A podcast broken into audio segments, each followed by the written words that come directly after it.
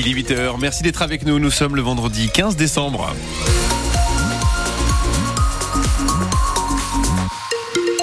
Les infos, c'est avec vous, Marion Dambiel-Arribagé. Dans l'actu ce matin, un homme condamné pour apologie du terrorisme à Dax. C'est le réveillon de Noël qui va coûter encore plus cher cette année. Mais d'abord, la météo, Thomas, avec un ciel nuageux pour aujourd'hui. Oui, beaucoup de nuages, ça s'annonce gris, bien couvert, mais localement, très localement, nous aurons quand même du, du soleil, nous indique Météo France. Pour les températures, il est prévu cet après-midi à Dax 13 degrés, à Air sur la Dour 12. Sur l'ITMX, un joli 14 cet après-midi.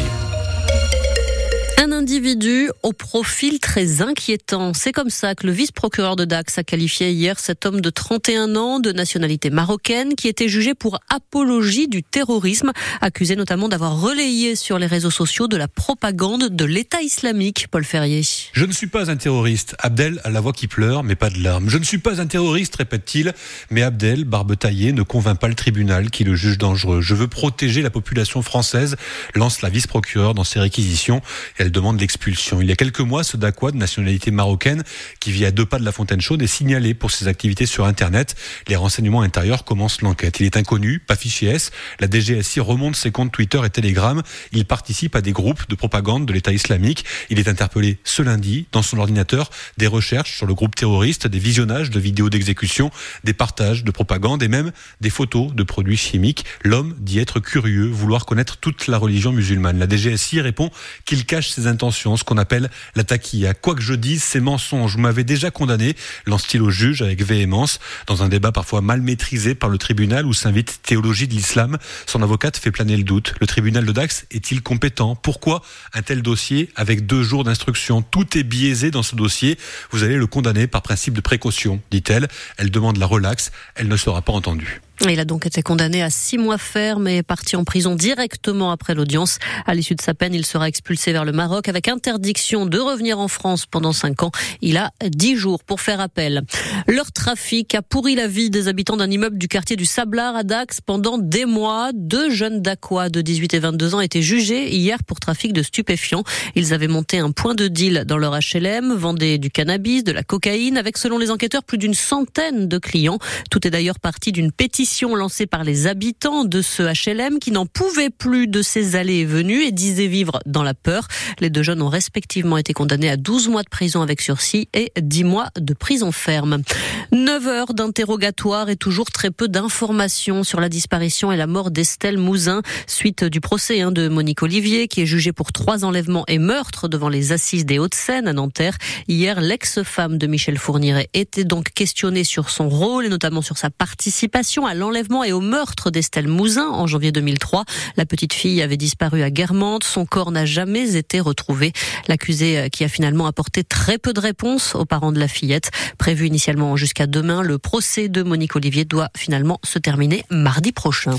8h04, le réveillon de Noël va vous coûter 22 euros de plus cette année. À 144 euros précisément. C'est le résultat du panier de course France Bleu spécial Noël. Un repas pour 6 personnes et constitué de 13 produits phares des fêtes de fin d'année, de la dinde au foie gras en passant par le champagne et les chocolats. Un panier qui fait donc face à une augmentation spectaculaire, plus 22 euros sur un an. Alors pour en atténuer les effets, Théo Huard, les consommateurs se détournent des produits premium. Moins 40% de ventes sur le foie gras en deux ans, moins 30% sur les champagnes, moins 16% sur le saumon fumé. Les chutes sont tout simplement spectaculaires sur les courbes de vente des produits phares des fêtes de fin d'année. Alors c'est vrai, ces chiffres ne concernent que les supermarchés, mais ça dit quelque chose de la tendance, assure Nielsen IQ, car dans le même temps, les achats d'autres produits moins chers, comme le crément, les rillettes ou la truite fumée progressent. La descente en gamme constatée déjà depuis deux ans sur les courses du quotidien touche désormais le réveillon. Et pour cause, le champagne, le foie gras ou même le saumon fumé sont parmi les produits les plus chers de notre panier et ils sont aussi ceux qui ont le plus augmenté en un an. Mais ce report c'est surtout l'effet de l'inflation générale, précise Nielsen IQ, qui grève lourdement le pouvoir d'achat jusqu'aux courses pour les fêtes, pourtant habituellement assez préservées.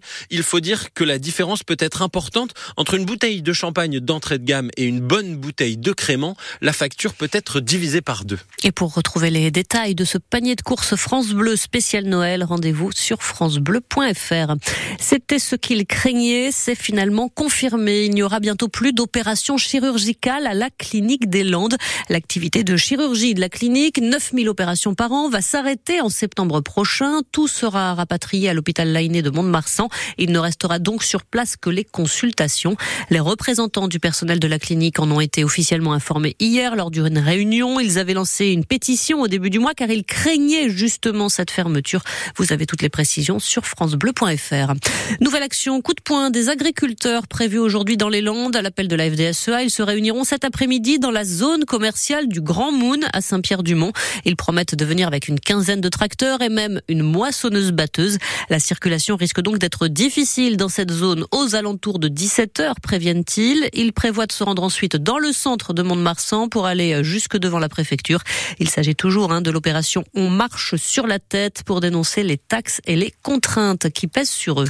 Dernier match avant la trêve en Pro D2. À 14e journée de championnat, Dax 9e se déplace à Aurillac 11e, mais à égalité de points avec les thermalistes. Le Stade Montois 5e reçoit Colomiers qui est 10e. Trois points seulement séparent les deux équipes. Alors, méfiance, prévient Nicolas Garot, le troisième ligne Montois. C'est quand même une grosse équipe. C'est toujours une équipe qui met beaucoup d'intensité, beaucoup d'agressivité, qui a la limite de la faute à chaque, chaque action. Donc, il euh, ne faudra pas tomber dans leur match, dans le piège, euh, à leur répondre, à, à leurs provocations. Euh, ils vont, parce sait que c'est une équipe qui cherche à chaque fois, qui cherche à faire dégoupiller les mecs. Donc, c'est à nous de rester concentrés sur nous-mêmes et pas rentrer dans leur jeu, pas rentrer dans l'agressivité bête et méchante et vraiment être efficace sur tout ce qu'on va entreprendre parce que eux on sait très bien que c'est une équipe qui occupe beaucoup le terrain qui est dans la position du ballon et si on leur laisse le moindre ballon on sait qu'on peut payer cash mais après non c'est une équipe on, on sait ce qu'elle vaut on se prend pas pour d'autres. On sait que voilà, si on passe à côté, on va passer mauvaises vacances. Donc on va faire en sorte de, de les respecter pour pouvoir gagner le match sans se faire chier.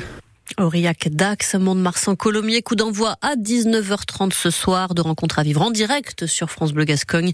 Hier soir, en match d'ouverture de cette 14e journée, Brive a fait tomber le leader Vannes, victoire des Corésiens 13 à 11. Les Bretons, eux, repartent quand même avec le point de bonus défensif.